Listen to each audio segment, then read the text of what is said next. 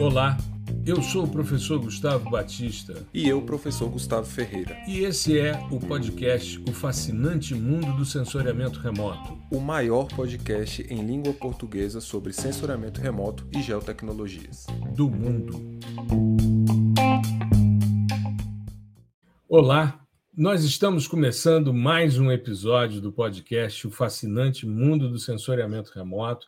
Professor Gustavo Ferreira e eu. E hoje nós estamos chegando ao nosso 12 episódio da nossa minissérie. Será que a gente pode chamar de minissérie? De é processamento de dados SAR, né, Gustavão? Tudo bem? Falei, cara, beleza? É, Maravilha. gente, eu, eu assim, não aguento mais falar de SAR, não, mentira, tô brincando. Já, vamos cara, mudar, eu... vamos mudar. Não, ainda faltam é, dois. Ainda falta dois ainda. Cara, assim, foi é, conteúdo para um ano de, Sim, de podcast, de, de, qualquer estratégia que a gente tenha. E foi até uma pergunta né, que, que fizeram esses dias para mim lá no, no, Instagram, eu compartilhei com o pessoal. É, uma pergunta não, na verdade o pessoal estava elogiando o trabalho, estava gostando da, da uhum. série uhum. e tal. E eu falei que, cara, foi um, um, um dos trabalhos, né, ultimamente, que mais me deixou feliz, assim.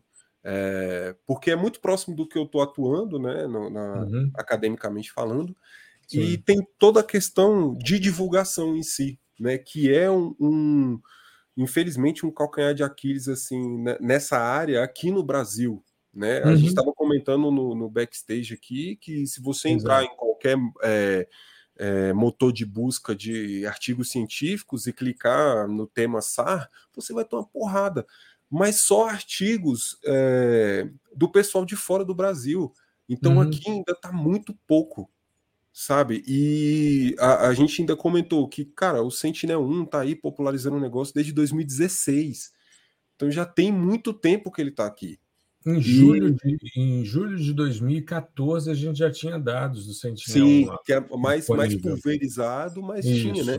Então, é. assim, é, já passou da hora do pessoal botar a mão nisso, entende? E aí, uhum. essa preocupação, junto com a, é, essa questão de eu estar tá atuando nessa área diariamente, que, sabe, me motivou a trazer desde do, do, do simples lá, do, do entendimento Comparação mais geral. ótico, SAR, né? Exatamente, até, cara, o, o, mais profundo que a gente conseguiu ir aqui no contexto do, do, do, do podcast. E ainda uhum. que no podcast a coisa tenha ficado em um certo nível de profundidade, nos posts a gente ainda consegue descer mais, Exato. né? A nível de aplicação. Uhum. Então, assim, eu acho que estamos terminando de construir uma coisa muito bacana, muito legal, que eu espero de coração que todo mundo utilize, sabe? Uhum. Esse negócio vai ficar para vocês. Então, se tiver alguma dúvida é, sobre algum conceito, alguma aplicação, ou quer alguma sugestão de artigo, volta aqui no episódio, sabe? Vocês têm a série inteirinha para degustar na velocidade que vocês quiserem. Para, anota o que não sabe, o, o, algum nome que a gente falou que você não sabe. E outra uhum. coisa, você pode perguntar sobre essas coisas diretamente para nós. Exato. No, no Instagram, enfim. Então, assim, é, eu estou bem animado, não só com, com o evento, com o lançamento de turma nova, mas com essa possibilidade de poder divulgar esse conteúdo em português né? Uhum. Que a, a, gente sabe, é, todo mundo aqui né, é, tem certas limitações com, com língua estrangeira. Isso não é, entendeu? Não é um, um tabu e você não tem que, que ficar não é um envergonhado. Né? Não é, é um privilégio para poucos. Cara, tem gente que eu, gente, né? tem gente que eu conheço que, cara, o, o cara é pós-doc, não sei o quê, e não tem as manhas de falar, de desenrolar em inglês, uhum. né? Então ainda Exato. tem dificuldade, isso é normal, é comum aqui do Brasil, tá? É, e, então, assim, eu acho que a gente popularizar e trazer esse, esse, esse tipo de conhecimento para a nossa língua, né, e tentar é, não só traduzir literalmente, mas colocar em termos que sejam mais palatáveis para o brasileiro, é, é extremamente válido sabe? Isso abre muitas portas, não só em termos da própria pessoa entender, mas até mesmo dela entender, é, é, conceber uma aplicação daquilo no trabalho dela, seja acadêmico uhum. ou no mercado, enfim. E é isso que a gente está tentando fazer aqui, né? Então já foram 12, terão mais dois aí, a gente vai tratar, e ainda vai ter um outro especial depois do, do, do, lançamento da turma, depois do nosso seminário, né? Que isso também é uma, uma outra questão que estamos é, mudando um pouquinho a, o caminho do evento de lançamento, né? Ao invés de workshop, masterclass, não sei o que, que é muito bacana também. A gente se amarra em colocar a mão na massa ali, falar com vocês é, em tempo real, assim, sabe? Sem uhum. nenhum, uhum. nenhum delay. E mas a gente está modificando o evento por conta dessa falta de conhecimento do pessoal. Exato. Então a gente quer trazer um formato de seminário. Vamos apresentar para vocês as questões de potencialidade, o que, que pode ser feito, é claro, num escopo é, mais delimitado, que é monitoramento de degradação no ambiente amazônico. Tá? Exato. Mas o, o, o, nosso intuito é esse, é trazer nesse formato mesmo mais aberto de exposição, um formato mais expositivo. Lembrando que uhum. quem quiser vai poder acessar os códigos lá que a gente fez para metodologia, o, tem os posts também. É, o uhum. pessoal que é da, do, da interface gráfica, a gente pode colocar o, o, XML do Graph Builder, do, do Snap, sem maiores problemas. Mas a uhum. ideia é expor. A ideia é que vocês prestem bastante atenção no que a gente vai falar em termos de conceitos mais básicos e as potencialidades né, no, no caminho das aplicações aí. Então, tenho certeza que vai ser muito legal e eu estou muito ansioso para esse momento de de interação com vocês nesse novo formato, né? Que vai Maravilha. ser o seminário. Deixa eu compartilhar aqui a nossa tela, aproveitando que, mas sabendo que a gente está né, numa, numa transmissão para rádio, né, para podcast, para áudio, mas é, eu vou, eu estou apresentando aqui um print de tela de uma, uma pesquisa que a gente rodou recentemente para entender uh, por que, que as pessoas têm tanto receio né, com relação ao dado SAR. E a gente perguntou, primeiro a gente perguntou se as pessoas usavam radar nos seus trabalhos, e a gente teve, tanto Gustavo como eu, uma resposta muito aquém do que a gente imaginava. Como a gente conversava no backstage, a gente tem dados do, do Sentinel-1 é, disponíveis a partir de julho de 2014. Então, a gente está falando aí de praticamente, a gente está caminhando para nove anos de disponibilidade desses dados. Né? Uh, tivemos um problema com o Sentinel-1B em 2021, no finalzinho, né, 23 de dezembro, e desde então a gente está trabalhando com Sentinel-1A, e a gente resolveu entender por que, que pouca gente utiliza os dados. E aí a gente rodou essa pesquisa, na qual a gente perguntou: você não usa radar por quê? E aí nós oferecemos três opções, porque isso é norteador para a construção do nosso episódio. E a gente chegou aqui a três opções. A primeira, nunca estudei radar, porque a gente conversando, Gustavo e eu, a gente percebeu que realmente você não tem disciplinas que envolvem radar na graduação. Na pós-graduação, muito pouco. Se a gente pensar em termos de universidades, são poucas as universidades que contemplam essa, essa temática nas disciplinas de pós. Eu falo porque nós somos um dos maiores fornecedores de disciplinas na área de sensoriamento remoto dentro da Universidade de Brasília. Praticamente todos os cursos que trabalham com sensoriamento remoto venham ao Instituto de Geociências para ter aula com a gente. Eu tenho feito um esforço muito grande de, a cada semestre, oferecer uma coisa nova para suprir essa carência que existe dentro do ambiente da Universidade de Brasília. Né? Então, nunca estudei radar. Não conheço o potencial. Isso é um fato. Se você nunca estudou, é. Né? Às vezes você não tem noção do que, que você pode fazer. Se, né? O que, que as pessoas normalmente perguntam para a gente? É verdade mesmo que radar não sofre efeito de nuvem? É, eu posso fazer classificação? Eu consigo trabalhar com modelo digital de terreno? Coisas básicas e muitas vezes as pessoas não têm essa noção. E uma parte também tinha como opção tentei, mas tive dificuldades, principalmente porque o desenvolvimento dos módulos, principalmente interface gráfica no Snap, para uma popularização de processamento, é algo mais recente. A gente, claro, o Sentinel é um é, o Snap é o Sentinel Applications Platform, foi desenvolvido para isso. É o melhor software hoje, sem dúvida, de código aberto e, e software livre que a gente tem para processamento de dados SAR. E aí, quem está assistindo o vídeo está vendo os resultados, mas a gente precisa dizer: 74% nunca estudou radar, 4% não conhece o potencial e 22% tentou, mas teve dificuldade. Então é interessante porque é algo que tem uma potencialidade enorme. Eu estou vendo as discussões. É, vou parar aqui o compartilhamento. Bom, visto isso, então, lembrando as pessoas, dia 6 de março temos o nosso evento. O link a gente vai disponibilizar na descrição. Eu vou colocar aqui no texto. Eu acabei me esquecendo aqui de, de pegar o, o link, mas vou, vou disponibilizar aqui para a gente é, pegar o pessoal e, e, e, e divulgar, né, para que as pessoas se inscrevam. Vai ser um evento, um seminário, como o Gustavo salientou, um seminário gratuito, né, em que as pessoas vão poder se inscrever e participar dessa discussão usando a lógica do monitoramento é, dos sistemas é, amazônicos, né, da, da área da região amazônica, os processos de degradação que ocorrem e que são mais difíceis nessa época do ano, principalmente em função da, da disponibilidade de dados é, reduzido em termos de, de, dados sem cobertura de nuvens. Né?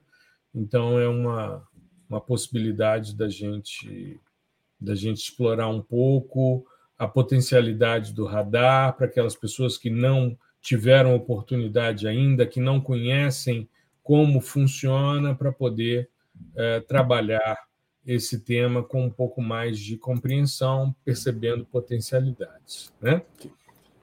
Maravilha. Então, hoje nós vamos falar sobre as aplicações, né? aplicações dos dados SAR né, no caso, os dados é, de índices de vegetação SAR, para a gente poder. É...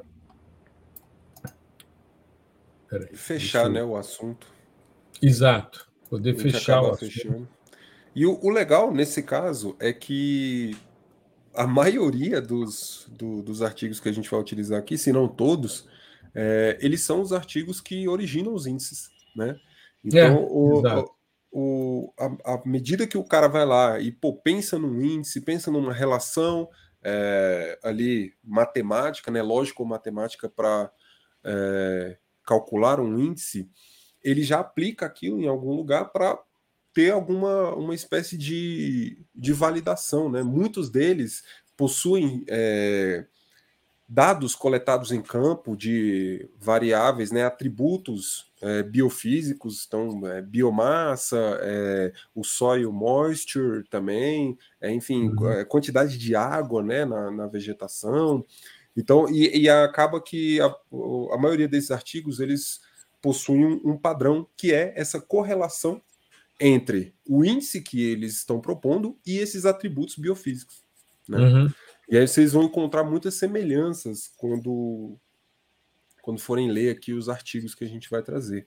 Né? É, eu, eu me perdi um pouco aqui na, no raciocínio, porque eu estava buscando o link para colocar aqui embaixo para inscrição né, do evento, que é geosensor.com.br barra radar traço descomplicado traço inscrical, ou inscrição sem o cedilha e sem o tio, traço YTB, que vai ser no YouTube, né? Então, geosensor.com.br barra radar traço descomplicado traço inscrical traço YTB. Isso vai estar no link também da descrição do episódio para você clicar e se inscrever e participar com a gente no dia 6 de março, às 20 horas, no evento sobre eh, degradação na Amazônia, né, a potencialidade dos sistemas SAR para esse tipo de análise. Então vamos começar, Gustavo. Eu acho que a gente pode começar pelo artigo né, principal, ou primeiro artigo, né, que é o artigo do Kim e do Van Zyl, né, sobre o Radar Vegetation Index. Eu vou compartilhar para facilitar a vida é. das pessoas que estão. Quem estiver vendo aí, né? É, para a gente ter uma, uma compreensão. Né? Ele é do Transactions on Geoscience and Remote Sensing, do I3E. Foi uma publicação de 2009, chamada Time Series Approach to Estimate Soil Moisture Using Polarimetric Radar Data, ou uma abordagem de séries temporais para estimativa de uh, umidade de solo utilizando dados de radar polarimétrico, né, Kim e Van Zyl. Isso. E aí tem aqui o artigo. É, aí foi é, basicamente, né, utilizando banda L, tá? Isso é importante. Uhum. É, dados quadpol, até porque o RVI, né, inicialmente ele é pensado para quadpol. Uhum. E o interessante aqui é que as pessoas costumam pensar naquela questão da constante dielétrica, né? De, de você extrair a constante dielétrica com base nos, no, nos dados de radar. Na verdade, a constante dielétrica, assim como o próprio nome diz, é uma constante, né? Então, as uhum. propriedades dielétricas que serão inferidas via é, sensoramento remoto por microondas. Mais é. especificamente, o, esse conteúdo é, hídrico né, na, nos alvos, porque a água tem um papel muito importante no, não só no sensoramento remoto por radar, né, mas também no sensoramento remoto ótico. No ótico, basicamente atenua-se o sinal, e aqui ela, ela vai ter um papel importante relacionado à estrutura daquele alvo em que ela está inserida, né? Então, se você tem, por uhum. exemplo, uma, uma vegetação ali é, numa, numa altura um pouquinho né, acima do solo, que tem vários, vamos supor assim, vários galhos, assim como se fosse um mangue, né? Aquelas raízes assim para fora e tal, e ali está sempre né, permeado por água. Você vai uhum. ter uma resposta que geralmente é uma resposta alta, né, um retroespalhamento alto aí do, do no, para o seu sensor. E, e, isso vai um pouquinho né, é, na contramão do, do ótico. No ótico seria o quê? Se tem muita água, esse negócio vai vir um pouquinho mais escurecido, né? Vai uhum. vir é, mais próximo do preto. E aí, utilizando essas relações entre estrutura e conteúdo hídrico, você consegue, e a polarização, além de outros parâmetros, como por exemplo um ângulo de incidência, você consegue inferir, e no caso deles aqui, é estimar esse conteúdo, né? O, o chamado soil moisture.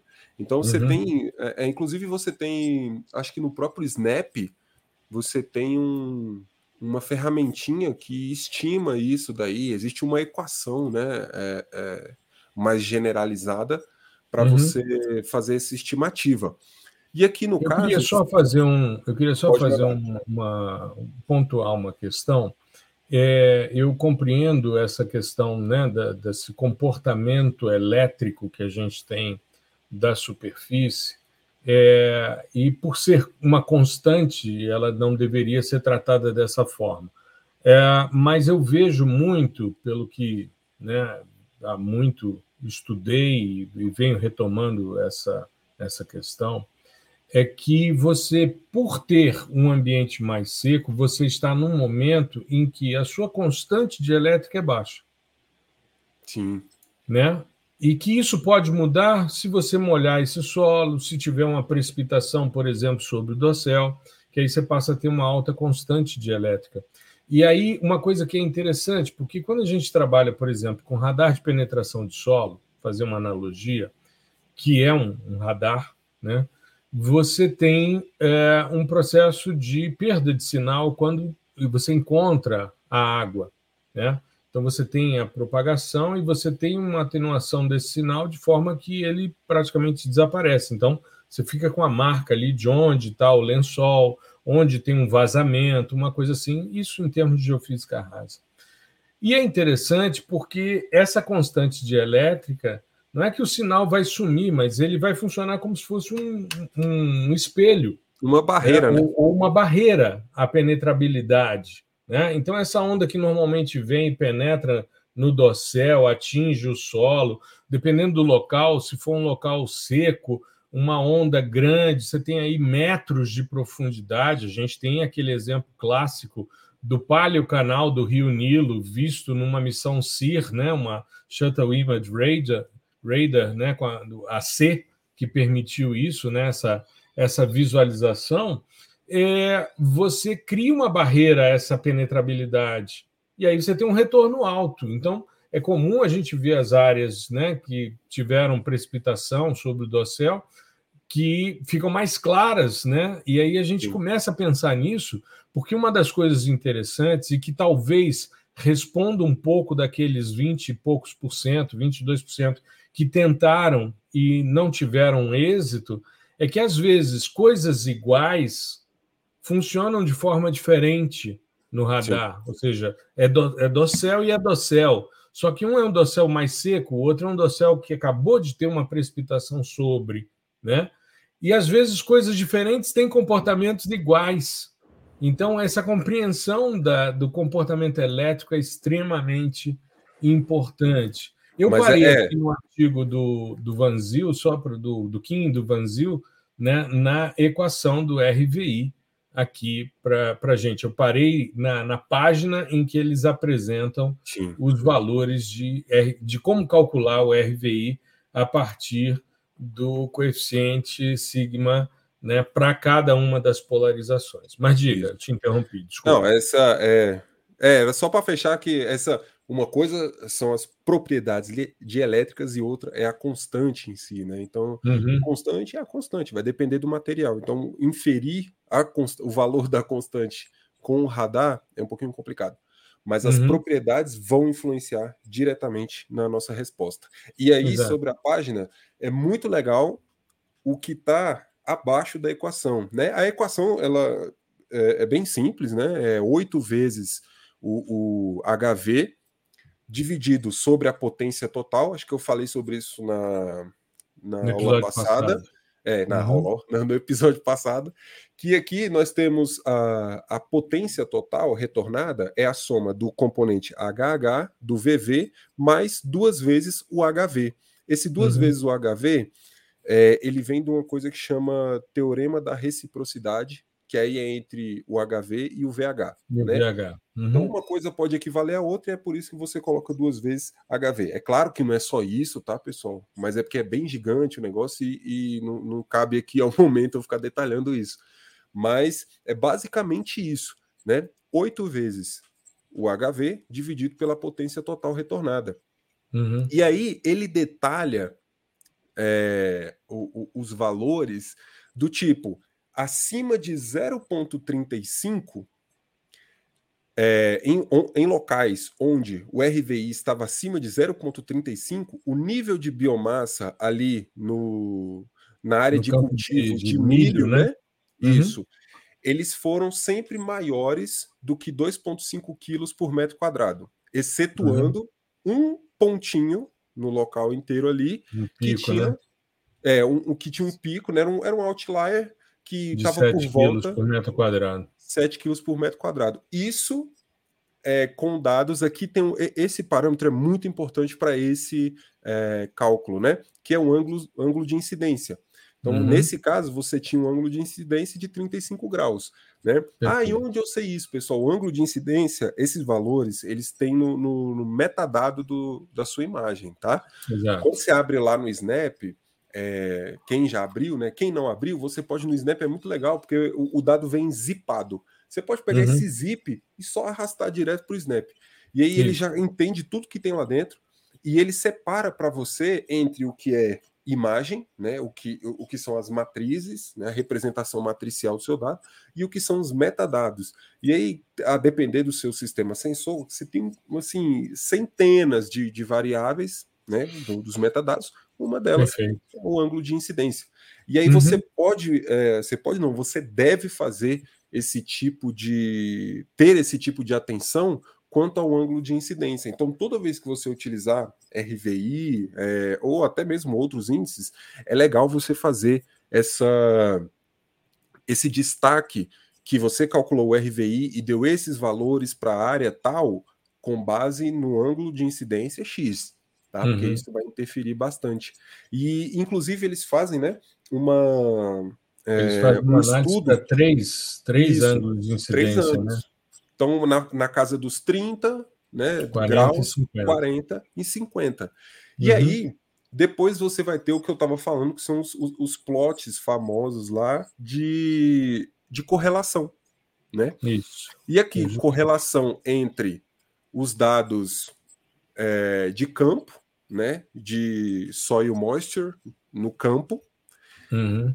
e o, o meu retroespalhamento uhum. o valor de retroespalhamento em decibéis. Tá? Uhum. E aí, isso para vários ângulos e para várias polarizações. Então, você tem aqui, por exemplo, o exemplo que está mostrando agora é na polarização HH e VV, 35 uhum. graus. Né? E aí você tem uma, uma correlação é, é, é, bastante significativa, signifi é, é, dizendo que à medida que vai aumentando né, o meu conteúdo ali de, de e umidade, né? À medida uhum. que vai aumentando essa umidade, o meu coeficiente, o meu retroespalhamento, ele vai aumentar também. Né? Então você tem uma correlação positiva nesse sentido, e para todos os testes que eles rodaram, é, obteve-se correlação positiva. Né? Então, uhum. Para as outras polarizações e para os outros ângulos também. E isso é muito bacana, né? Está comprovando aí com dados é, extraídos de campo que o negócio tem uma correspondência ali. Isso, uma coisa que eu acho que é importante salientar quando a gente está analisando, seja uma correlação ou uma, uma determinação aqui, né, um coeficiente de determinação ou um coeficiente de correlação, dependendo do caso, ele não apresenta os valores específicos né, de coeficiente, mas é importante a gente entender que ele tem uma variável independente que é a umidade de solo volumétrica, né, ou é, de solo, essa umidade de solo medida no campo, e ela é explicada pelo é, retroespalhamento, o coeficiente de retroespalhamento. E uma outra coisa importante salientar quando a gente está estudando os índices SAR de vegetação, que você falou na, na nosso, no nosso episódio passado, e é extremamente importante a gente pensar, é justamente se o dado está em decibéis ou se ele está em linear. A gente precisa compreender, alguns índices foram desenvolvidos para dados em decibéis, outros foram desenvolvidos para dados lineares. Né? É, a gente passou, tive uma banca na, na, semana passada de um orientando meu, e o, examinador, ao falar, né, no caso, sobre é, um dos índices só que era dual pole, ele queria saber qual era a unidade, porque se fosse decibéis, né, é, relativos a metros quadrados, por exemplo, quando a gente trabalha com radar cross-section, né, uhum. ou, ou seção transversal de radar, a gente normalmente utiliza aquele decibéis né, ajustados a metros quadrados, é, você passa a ter uma unidade, e aí você teria aqui quantos decibéis, né? Oito, oito vezes o decibel, enfim. Aí você tem aqui os somatórios, duas vezes, enfim. Então é interessante. E aí a, coisa, é, em, isso, né? em, termos de potência, ia escalar absurdamente, porque é log, é log base 10, né? Então, Exato. Oito vezes aquilo ia dar assim, é. ia é, estourar qualquer é, sensor, né, e tal. Uhum. Então é, é, é muito bacana isso, porque a maioria, eu acho que maioria não, sei lá, todos que a gente já estudou aqui é em unidade linear, né? Uhum. Em escala Exato. linear. Né? E é claro, depois que você calculou essa coisa toda, aí cabe.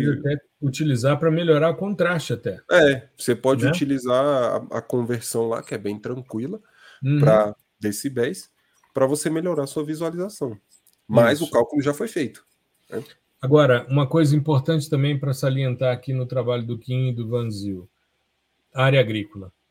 Solo Sim. exposto e campo de milho, né? Cornfield. Há uma tendência, como a gente falou no episódio passado, de que esses estudos de índice SAR de vegetação sejam em áreas agrícolas. Essa dissertação que foi defendida na semana passada pelo meu estudante, nós fizemos o teste para os índices usando vegetação nativa de cerrado e tivemos respostas muito interessantes. Como os artigos ainda não saíram, a tese ainda está no processo de homologação, não vou dar spoiler aqui, mas é interessante a gente ter essa compreensão com relação a essas limitações, muitas vezes, do método, nem sempre o índice vai responder de forma satisfatória. Nós aplicamos tanto para dual pol como para quadpol em postagens e os resultados foram bem interessantes. A separabilidade entre mata, cerrado e campo ficou bem legal. Eu usei, por exemplo, no quadpol uma imagem Alus pulsar é, do Parque Nacional de Brasília, um pouco mais antiga, mas como é uma área que muda pouquíssimo, a não ser quando tem um incêndio muito grande, e aí tem a rebrota, mas é uma, uma área é, bastante controlada, né, e, e, de pouco acesso, enfim. Então, é, deu uma resposta muito interessante, assim como a postagem do OPOL que foi feita com o RVI, né? Qual o próximo que a gente vai abordar aqui, Gustavo? Bom, eu pensei no hum. PRVI, que ele é muito legal, que foge um pouquinho dessa regra de, de área de cultivo, né? hum. que é do Cheng. Né? Cheng 2018. Isso. Está aqui. Polarimetric Radar Vegetation Index for Biomass Estimation in Desert Fringe Ecosystem. Isso. Cheng, né? Isso também na transac uh, Transactions on Geoscience and Remote Sensing, da I3E. Aqui uma publicação de 2018, também uh, banda L, Alus Pulsar, né? Isso. E ele fala sobre o PRVI, né? que seria o, o índice de vegetação, o radar polarimétrico. Isso. Ele até cita aí o Vanzil, né? Olha aí. Começa aqui com a RVI, né? Mostrando a é. equação é. do Vanzil. Do Kim Mas, Vanzil, né? A gente sempre lembra isso. do Vanzil e do Kim, coitado não, do né? Kim. Mas o coitado eu... do Kim é o primeiro autor e só se lembra do segundo, né? É como se a gente só falasse do et al. Não, é, é porque aqui desse artigo do et al, né? Coitado do cara. Mas é porque o, o problema é que aí, aí, aí é que tá, né? É porque o tal do Vanzil ele é muito conhecido, né? Inclusive, eu acho Sim. que tem, tem até uma decomposição polarimétrica que leva o nome dele. Uhum. É, ele é uma das referências, né? Assim como o, o professor Eric Potier também. Uhum. Então é, fica meio complicado, né? Mas vamos dar os é, créditos aqui. Quem é o primeiro autor? É o é, cara vamos... que vai ralar. Deve ser o é, autor da tese, isso. da proposição, e o outro, o Vanzil, deve ser o orientador. Exatamente. Normalmente é assim que a coisa funciona, né? Aí aqui o, o, PR, o PRVI ele, ele tem um cálculo é, um pouquinho diferente, né? Uhum. Mas que, que, que a gente vai ver esse tipo de, de formulação em outros também, que é uhum. é você deslocar, fazer um shift no grau de polarização. Então você coloca 1 menos o grau de polarização, né? Isso tudo multiplicado pelo sigma zero HV, né? E por que uhum. o HV? Porque aí no artigo mesmo eles colocam que existe uma relação, é, que a relação que existe entre o grau de polarização e a polarização HV ela é mais sensível às mudanças na biomassa, né? Exato. Além da, eu acho que eu comentei isso no, no episódio passado. Além uhum. da polarização HV, a polarização cruzada, ela reduzir a ambiguidade que existe no grau de polarização.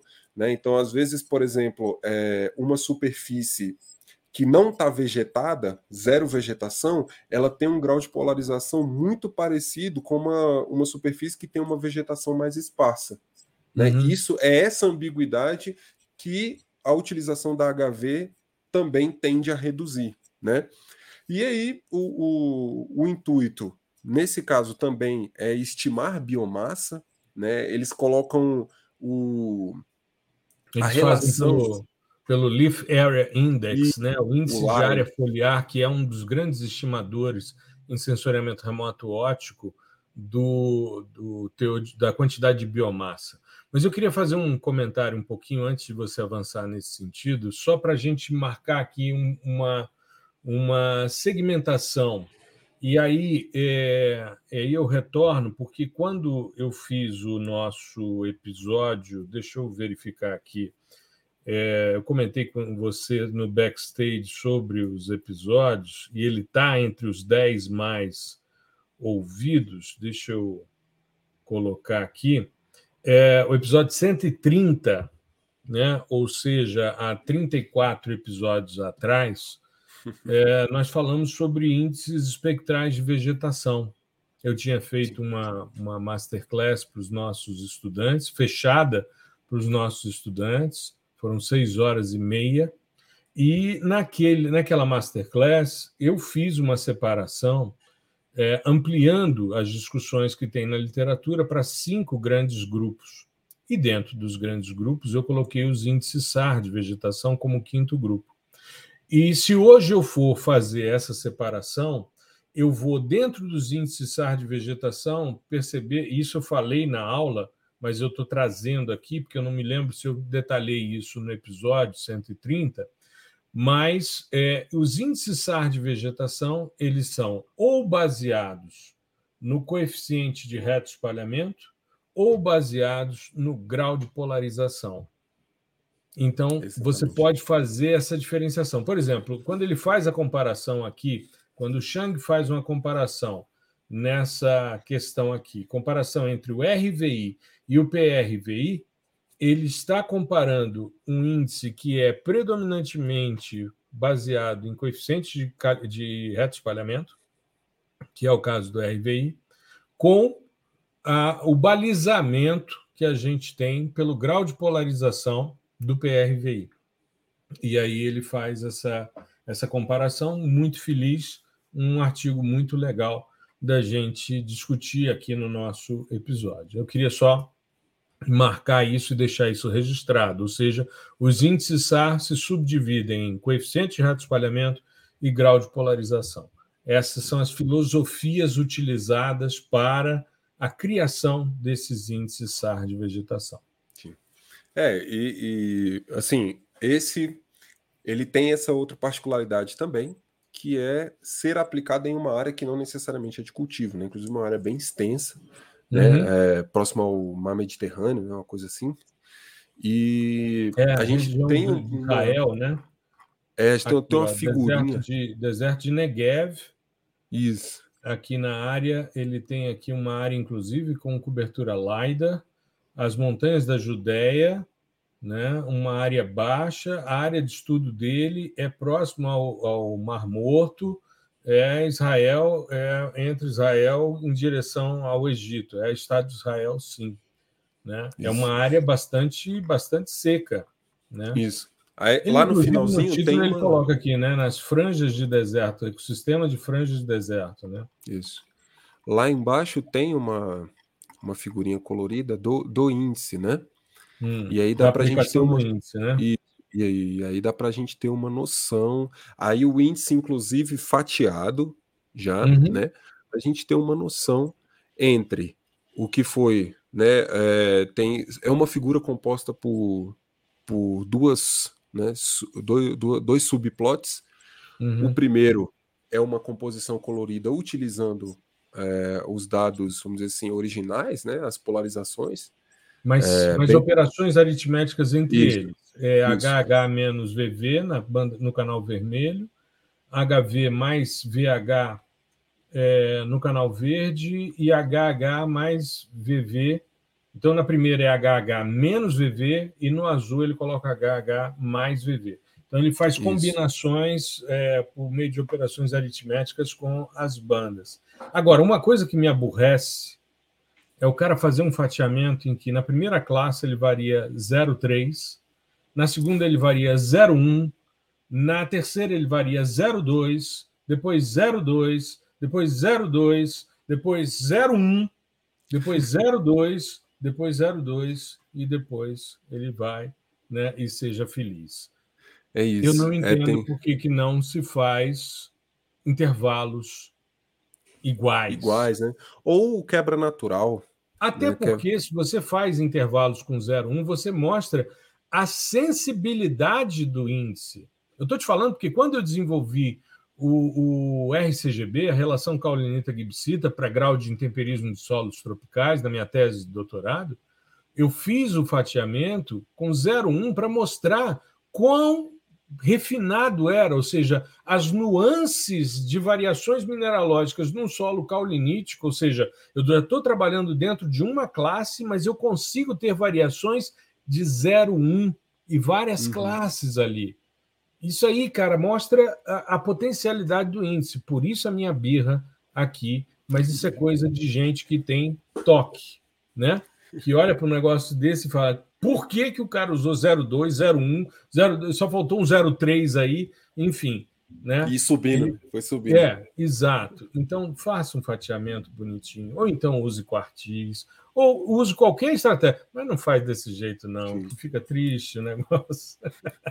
É, eu, eu vou sempre no sentido do quebras naturais, né? O algoritmo de Jenks, que é sempre muito bom. Sim, mas... mas você é mais elegante, você é mais elegante na adoção. Eu que sou mais, mais pedreira, eu vou por uma lógica um pouquinho mais tradicional ali, enfim, né? Vamos de mostrar a diferença. 01, fica lindo, fica lindo. Não vai mudar muita coisa, mas enfim. Pois é. E aí, assim, dá para a gente ver, né, a, a, a, componente mais de vegetação, né, os pixels que tem essa, essa pegada mais de vegetação, uhum. e atrelado a isso, ele também traz correlações com dados de biomassa, uhum. né, coletados, e os dois índices, tanto o RVI quanto o PRVI, que é o que ele está propondo aqui, né?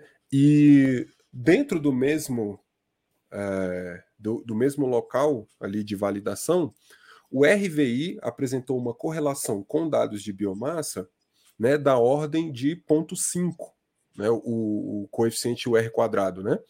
Mas o Já RVI o... em escala linear. Isso, isso, o RVI em escala linear. Já isso. o PRVI em decibéis, ele apresentou um R quadrado de 0,74. Uhum.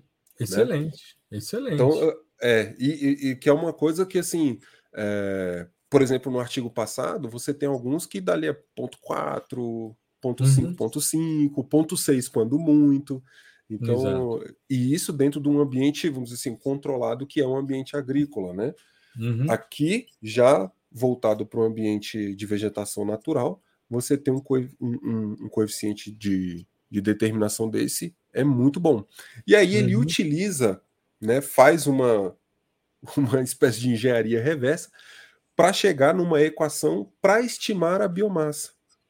Né? É, o que ele faz é, a partir do. Já que ele fez a, a, a verificação, a correlação entre o índice dele e a biomassa e chegou a esse coeficiente de correlação, ele usa a equação linear que ele definiu na regressão e aí ele faz a estimativa. O que ele está fazendo aqui, por isso que seria interessante ele apresentar não o coeficiente de correlação, mas o coeficiente de determinação. Ah, mas um é o quadrado do outro. Tudo bem, não há nenhum problema com relação a isso. Mas você explica de forma mais elegante, e aí eu estou falando como ex-editor associado de Revista Brasileira de Cartografia durante vários anos, como revisor de artigos científicos, como orientador de teses e dissertações. Eu sou enjoado para ler artigos justamente porque eu tenho essa visão do revisor. Né? Eu, por exemplo, pediria que o indivíduo fizesse no artigo a representação do coeficiente de determinação para mostrar quanto da variável PRVI explica o teor de biomassa. Porque aí o que, que ele pode fazer? Ele pode pegar essa imagem aqui do índice e transformar por meio dessa equação em um dado de biomassa, que é o que ele tem aqui. Ó. É exatamente isso. A unidade é quilogramas por metro quadrado. Então, é legal a gente pensar nisso. Estou falando também como alguém que é, desenvolveu já vários índices espectrais, no caso na faixa ótica, né? A minha, minha tese de doutorado foi nisso. Depois eu desenvolvi índices de vegetação, enfim. E eu estou sempre, quando faço as validações, eu sempre busco o, o, a equação que explica, que ajusta o melhor modelo, e depois eu faço essa verificação, porque senão você fica. Quando você pega um índice espectral, ou um índice SAR, né, que não é basicamente é, uma relação espectral, mas sim uma, uma relação mais de estrutura e elétrica, é, você, é, se você aplicar só o índice e mostrasse a variação ali espacial, você teria um valor proporcional à biomassa espacializado em decibéis, Sim. que é a proposição dele é, nesse índice. Então, é importante que se faça o ajuste e a partir da equação que você tem, você vê o quanto eu vou multiplicar né, o meu, a minha variável dependente né, para é, explicar a minha variável independente. Quanto eu vou multiplicar e vou somar, que é o coeficiente angular e o coeficiente linear da é, equação da reta. Isso, a equação da reta, exato. E interessante aqui o transecto que ele faz, né, da relação de variação espacial de biomassa e da variação do índice. Esse artigo é muito bem estruturado, é muito bem construído, tem uma, uma resposta muito interessante. Ah, eles são três autores, né? É o Shang, Shoshani e O. né? O-H é O, né? É. Deve ser. Isso. Interessante. Ah, porque o nome dos caras estava aqui, ó. Isso, Maxim... depois. Isso. Né? Então é Shang Colaboradores 2018. É né? Maravilha. Bom, eu acho que a gente pode fechar com. Um do Mandal, mais, né? É, o mais famosinho que é o DPRVI, porque é aquele que a gente tem um acesso. Dos mandais que está aqui, é o 2020. é o, não, é, é, o que, é o que vem antes. Eu, deixa eu ver aqui de quanto ele é. É o Dual Polarimetric Radar Vegetation Index. Não, eu quero a indicação do. Peraí. Deixa eu ver. Aqui. Eu, eu tô com. Eu tô com alguns artigos. Ah, tá aqui. Pronto. Dual Polarimetric Radar Vegetation Index. Isso. For cropping growth, monitoring Isso. using Sentinel-1 SAR data. Ou Esse aí que é o... de vegetação, radar polarimétrico dual para monitoramento de crescimento de culturas usando dados Sentinel-1 SAR. Isso. É, antes, Estou gastando antes gente... inglês aqui e as é, traduções, né? Estou aproveitando. Simultânea, tradução simultânea. É, tradução simultânea. Deixa eu só fazer um comentário. Eu Pode fiz mandar. em 2017, eu fiz um curso na China, né, de planejamento urbano e construções. Eu fui convidado pelo governo chinês, fiquei um mês lá em Xangai, em Dalian, em Qingdao, e conhecendo, estudando e tendo aulas. E você tem aula domingo, né? Os caras não têm essa, né? Você, é aula domingo. O, a, era a delegação brasileira, portuguesa, cabo-verdiana, é, guinense, né? O pessoal de Guiné-Bissau uhum. e Macau. E aí é, os portugueses diziam: não, domingo é dia de missa, então nós não podemos ter aula e tal. A gente Essa entrava na onda. Agora, uma das coisas, nós tivemos um professor que também era professor numa universidade na Inglaterra, e ele sugeriu, tanto para nós como para os portugueses, se, ele, se a gente quisesse, ele daria aula em inglês, sem a necessidade da tradução simultânea. Nós topamos, outros grupos não toparam, e aí continua no esquema. Cara, eu imagine uma pessoa como eu, que tem déficit de atenção, assistindo uma aula em mandarim, aí o professor falava em mandarim, aí ele parava, e aí o tradutor vinha e dizia: o professor quer dizer tal coisa, não sei o que. Aí ele voltava para o mandarim, eu já tinha esquecido o que o tradutor tinha dito, já tinha me perdido, o cara ia para o quadro, usavam as transparências, foram vários professores, né? Foi um curso muito legal, mas, cara, foi um exercício muito é, complexo. Imagina o tanto de energia gasta para você entender é. isso aí. Aí eu lembrei porque você falou, ah, em tradução simultânea e tal, eu me lembrei do que foi ficar um mês tendo aula em tradução simultânea, tradução simultânea. do mandarim para o português. Amigo, é. que complicação. Eu preferia que fosse em inglês, porque a gente é, dá uma rateada no início, mas depois engata e pronto, volta, é. né? Quando você fica um tempo parado sem falar, você esquece, mas entrou no avião daqui para lá, você já ouve comissário, você já vai treinando o ouvido, pronto, rapidinho volta. Né? Isso é muito interessante, você não perde. Mas, enfim, vamos lá. Bom, é, antes de começar aqui, a gente tá, uh, vai fechar com esse, por conta do fato ser dual pol, né? Mas o fato de ser o Mandal. O cara, né? Ele, ele só trabalha com isso, né? É brincadeira. Mas a, a, atuação assim mais efetiva dele é em índice de vegetação, tá? E índice né? De vegetação. É, de vegetação. Agora isso. ele é daquele Microwave Remote Sensing Lab de isso. Mumbai, na Índia, é. né? que a gente falou na, na semana passada. Isso. Mas agora sim, o, o, eu falei até sobre isso no, no, no episódio passado. É, hum. O índice pode ter sido pensado para o quadpol, mas você tem é, chances ali de adaptar para o dual, principalmente uhum. por conta daquele negócio que eu falei do teorema de reciprocidade, quando você usa polarização cruzada. Então, por, por exemplo, o RVI, que a gente falou lá no início, ele tem uma. É, uma versão dual pol. Versão dual tanto para quem é polarização V quanto para quem é H. Né? Quem vem uhum. VV e VH e quem vem HH e HV. Você tem essa possibilidade. Vai ser tão eficiente quanto o RVI Quad? Depende.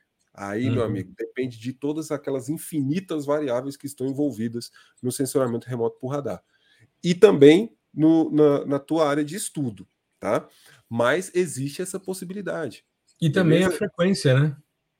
É, e tem a questão também a questão que é primordial de você trabalhar é, em bandas específicas, né? Às vezes uhum. um, um, um, índice foi pensado e, e, validado na banda L, em quad, e aí você tá lá, não, beleza, vou transformar isso para dual, mas aí você quer aplicar no dual e banda C.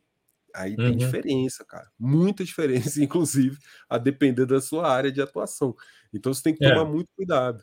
Né? Mas um problema que a gente esbarrou agora, Gustavo, que eu comentei com você e vou aproveitar e abrir aqui, porque isso a uhum. gente vai dar uma olhada para tentar solucionar. Quer dizer, solução a gente já pensou, mas, por exemplo, existe um Radar Forest Degradation Index, que a gente não vai abordar aqui, mas que é uma diferença normalizada. É uma diferença normalizada entre polarizações, que foi pensado para a banda L né? e desenvolvido né, para sistemas como banda L e usando polarização HH e HV. Muito bem.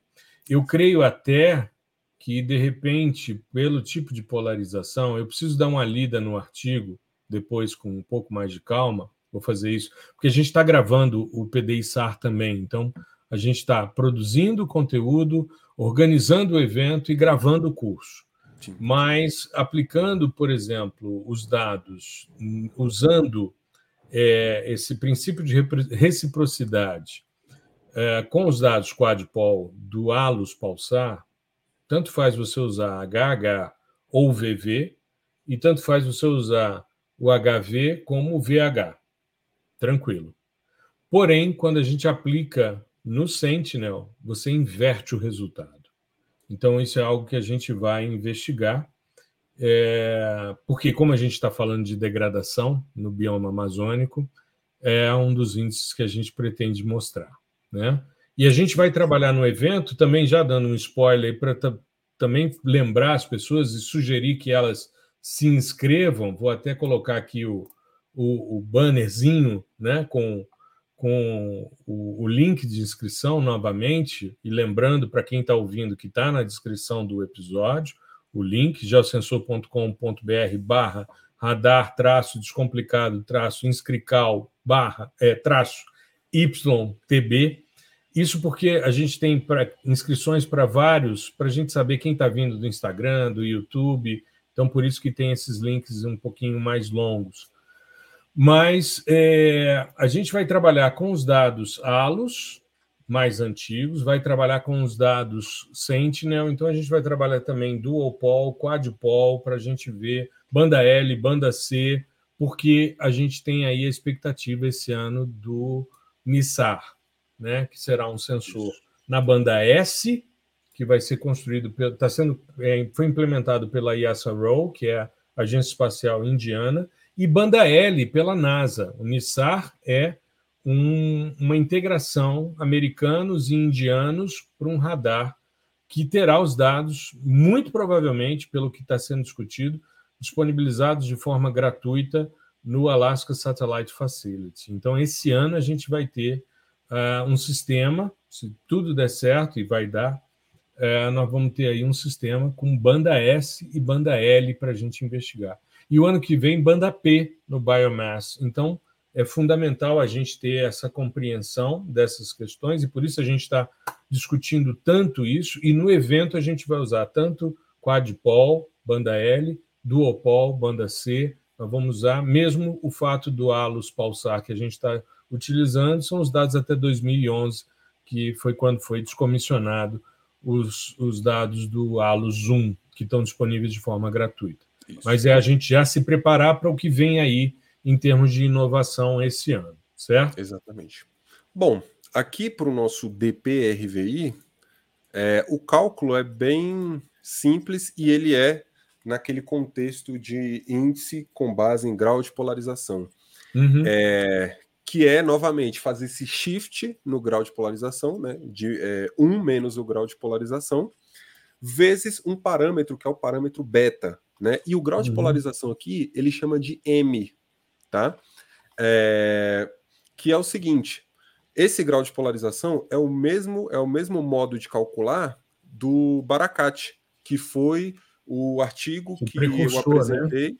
É, ele é, é, é, é, um, é um artigo mostrando como se calcula o grau de polarização, porque existem N maneiras de calcular o, o grau de polarização, né? Uhum. É, acho que tá aí, ó, nessa página aí, aí, ó, M é igual a tarará, Tá vendo? Isso, aqui. Ó. A equação 2 aí. E uhum. o que que acontece? É, esse, esse paper específico do, do Richard Barakat foi o que a gente apresentou no último post do Dica de Leitura. Tá? Que tá aqui, ó. Que tá aqui, Quem ó. quiser. Degree of Polarization Isso. and the Principal Idempotence of the Coherence Matrix. 1977. Eu acho isso fantástico. Pois é. e aí, aí ele apresenta toda a, questão teórica e a formulação até você chegar no cálculo, né? Que é, é bem simples, na verdade, o, a equação, tá? É igual uhum. o pessoal falar, é igual a MC quadrado, é simples pra caramba, mas até tu chegar lá. é, o problema é só chegar, né? Você vai quebrar é a cabeça. Chegar. É só ter, é ter tido a ideia, né? Exatamente. Fora isso, aí, é uma bobagem, né? O cálculo leva em consideração esse, essa forma de calcular o grau de, de polarização, que ele está chamando aqui de M. Uhum. E o parâmetro beta, que é multiplicado por esse M aí, é 1 menos M vezes beta. É uma medida de qual mecanismo de espalhamento dominante está ali naquele, é, naquele pixel. E aí o que, que acontece? Tem um mecanismo dominante. Como que eu sei disso? Existe um, um, uma maneira? Sim. Eu posso pegar o alto valor da minha matriz de covariância, né? Que a uhum. gente já falou disso aqui lá nos episódios de polarimetria. É, eu pego o valor, o maior valor de alto valor, né? Absoluto. Uhum. Ou seja, eu tiro o sinal. Vamos supor, eu tenho um valor é, menos 1.300. Eu tiro esse menos, o valor, o valor dominante é o 1.300, né? Uhum. E aí ele faz uma... Para você não ter é, problemas com escala, né? Ele faz uma normalização desse alto valor dominante. Só uhum. isso. O mecanismo de espalhamento dominante vai ser dado pelo maior valor de alto valor. Simples uhum. assim. E aí você multiplica isso, né, pelo grau de polarização e subtrai um.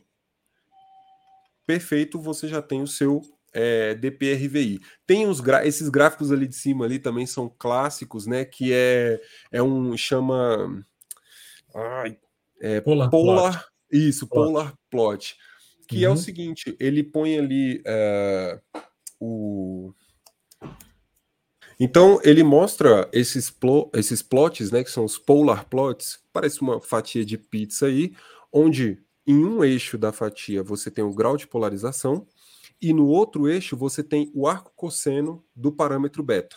Né? Então uhum. vai ser um, uma medida angular em um eixo e na outra medida vai ser a medida do grau de polarização que varia de 0 a 1. Um. Então 0 seria uma onda totalmente despolarizada e 1 um, uma onda totalmente polarizada. E aí nesse meio do caminho a gente tem é, ondas parcialmente polarizadas, tá? Certo. E, aí... e, esse, esse arco cosseno seria em relação ao componente é, reto espalhado dominante. Né? Isso, exatamente. E aí ele traz um, é, é, uma informação angular, por isso o plot polar, né? Uhum. E, e aí ele traz uma, a concentração do, dos pixels da sua imagem, ou de uma região específica da sua imagem, dentro desse, desse espaço polar, né? Uhum. Com relação ao grau de polarização e o, o arco cosseno do parâmetro beta. E aí uhum. você vê umas como se fossem uns caminhamentos assim, né? E, ele parece a interpretação também é, um pouco no plano H-alfa, um Isso. pouco do, a densidade de pixels no meio Isso. e uma, uma dispersão né, para as bordas. A coloração indica essa concentração de pixels, Den né? Isso, a densidade. Essa densidade de pixels, exato. E aí, onde ele onde ele está, por exemplo, ele traça é, é, alguns casos, né? Uhum. Onde vai ser, onde aquela concentração vai significar vegetação e onde aquela concentração vai significar, por exemplo, solo exposto. Igual, uhum. se eu tenho é, um, um M, né, um grau de polarização abaixo de 0,2, né, e uma, um parâmetro angular do meu, do meu coeficiente beta próximo dos 60 graus, que é o limite superior desse ângulo, né? Ou seja, na minha fatia de pizza, ele está lá no comecinho, lá perto da pontinha da fatia. Da origem. Né? Da origem. Isso, isso, perto da origem. Então ele vai ser, é, ele tem né, uma tendência a ser vegetação, uhum. certo? Agora, se ele tem um M né, muito alto, próximo de 1, e uma medida angular do beta próximo de zero, ou seja, ele está lá na outra ponta da fatia, aí ele já vai ter características de solo exposto. Isso, e com isso, com o caminhamento dessas áreas de densidade ao longo dessa fatia, desse polar plot, você vai vendo a evolução dos ciclos fenológicos. Isso, essa é a ideia. Essa é, é a você, ideia. Você colocar isso numa perspectiva temporal, ou seja, vários uhum. plots desse né, para cada aquisição ao longo do tempo, e você vai monitorando essa região. E assim isso. você sabe qual estágio que está. Né? E ele Ou faz isso é para três culturas, né? Ele inclusive mostra aqui os estágios de crescimento logo no início, ó, é. da, do trigo, canola e soja. soja. Né? Então ele tem um início ali que é justamente quando você tem uma resposta de solo e depois quando você vai mudando essa esse coeficiente de reto espalhamento ele vai saindo de algo mais especular, mais superficial, para algo mais volumétrico, e aqui no caso, por exemplo, do trigo, da canola e da própria soja, dependendo do espaçamento, você tem inclusive resposta, se for uma coisa mais espaçada, você tem uma resposta do tipo double bounce. Então, é, é muito interessante esse artigo do Mandal, justamente por causa dessa possibilidade de você identificar a partir de um índice, mas voltando para a análise de áreas agrícolas, está aí a importância, e é por isso que o pessoal da agronomia, da engenharia agrícola, tem que ficar tão atento com relação aos dados de radar, porque eles são extremamente interessantes para esse Exatamente. tipo de monitoramento. Né? Exatamente. Acho que é... fechamos, né, Gustavão? Sim, sim, assim, é claro que existem N outros aí. Ah, sim, não, mas... tem vários outros aqui abertos, a gente selecionou apenas três para poder tratar, falamos um pouquinho do, do, do, grau de polarização do Baracá, mas é, não podia deixar de, de citar, sim. mas é interessante a gente simplificar, até porque a gente novamente extrapolou uma hora, né? Então, a gente. Acontece, acontece. É, é, acontece com frequência, né? Mas é por aí. Mas eu estou muito satisfeito, Gustavo. Eu acho que a gente está criando uma cultura na área de sensoriamento remoto de microondas ativo. É, a gente vem fazendo isso desde o curso Sistemas Sensores, quando a gente falou sobre os, as microondas, tanto ativas como passivas, né? E agora a gente está né, com essa que é uma ideia antiga nossa, né, do PDI-SAR, e entrando aí com essa possibilidade e criando uma cultura. Como o Christian da Scripts Remote salientou num post recente, né, para que as pessoas acompanhem essa minissérie para ver o quanto a gente está ensinando, né, seguindo uma lógica que vai ser a lógica do curso também, né? A Exatamente. gente só não vai abordar aqui na nossa minissérie a parte de tomografia, mas a tomografia entra depois, mais à frente, no curso é, também, quem, quem já... principalmente pela disponibilidade do biomass, né? Sim, quem já conhece aí os nossos nossos cursos, né, sabe que eles nunca irão ficar é, estagnar aí no tempo, né? Então uhum. toda vez a gente está atualizando, é, basicamente toda vez que lança uma turma nova a gente coloca mais conteúdo ou atualiza um conteúdo que já está um pouquinho mais defasado. Então pode uhum. ter certeza que na próxima turma aí a gente já vai colocar é, essas questões de tomografia para o uhum. pessoal já ter esse, esse contato, né? Porque a ideia é ir, não é jogar tudo de uma vez, principalmente no assunto desse que muita gente não conhece e tal. A, a gente vai aos poucos, aí quando o cara já tiver é, um, uma bagagem legal, ele consegue evoluir nos assuntos mais complexos. É, você sabe que hoje é, eu estava pensando, queria já compartilhar com você e com a nossa audiência, Sistemas sensores tem dois módulos, né? A gente descreve os fundamentos e depois os sistemas sensores, que é um curso que eu tenho muito carinho. Eu construí a minha linha de pesquisa há mais de 20 anos e está disponível, está aberto, inclusive, né? É, aliás, ele, ele normalmente fica aberto, mas eu estou começando a pensar, depois que passar o PDI-SAR mais à frente, em criar um módulo para os sistemas sensores de sensoriamento remoto extraterrestre. Ou seja, é, ao invés é de ficar só na observação, a gente começar a falar dos sistemas que observam o Sol, né? tipo o, o Solar Dynamic Observatory e tantos outros, né? faixas do espectro, entrar em ultravioleta, enfim, eu já estou pensando. Hoje, hoje me veio isso, porque é, a gente estava discutindo com a nossa equipe né? e a questão da, da arte dos sistemas sensores, e o satélite estava virado para cima e aí eu pedi que colocasse virado para baixo. E aí os caras acham muitas vezes, né, quando eu faço um comentário como esse, que é um, um preciosismo meu. Eu falei, não, é porque o módulo que a gente aborda no curso é sensoriamento remoto de observação terrestre. Então existe um conceito aí. Mas como existe também sistemas de observação extraterrestres, né, ou de espaço sideral, é, é interessante que o satélite fique para baixo. Aí depois me vem um estalo, peraí, por que, que eu não coloco um módulo específico lá? Então, deixa a poeira baixar, deixa a gente implementar algumas coisas que já estão na frente, Sim. mas em breve o sistema sensores vai ter mais um módulo aí. Quem sabe a gente aumenta mais umas 10 horas aí de, de curso, né? Com certeza. O pessoal adora, né? Exato, exato. Até porque os cursos ficam abertos direto, né? O cara que entra, ele fica com acesso aí é, até enquanto o curso estiver rodando, enfim. Né? É então, é as atualizações são sempre disponibilizadas.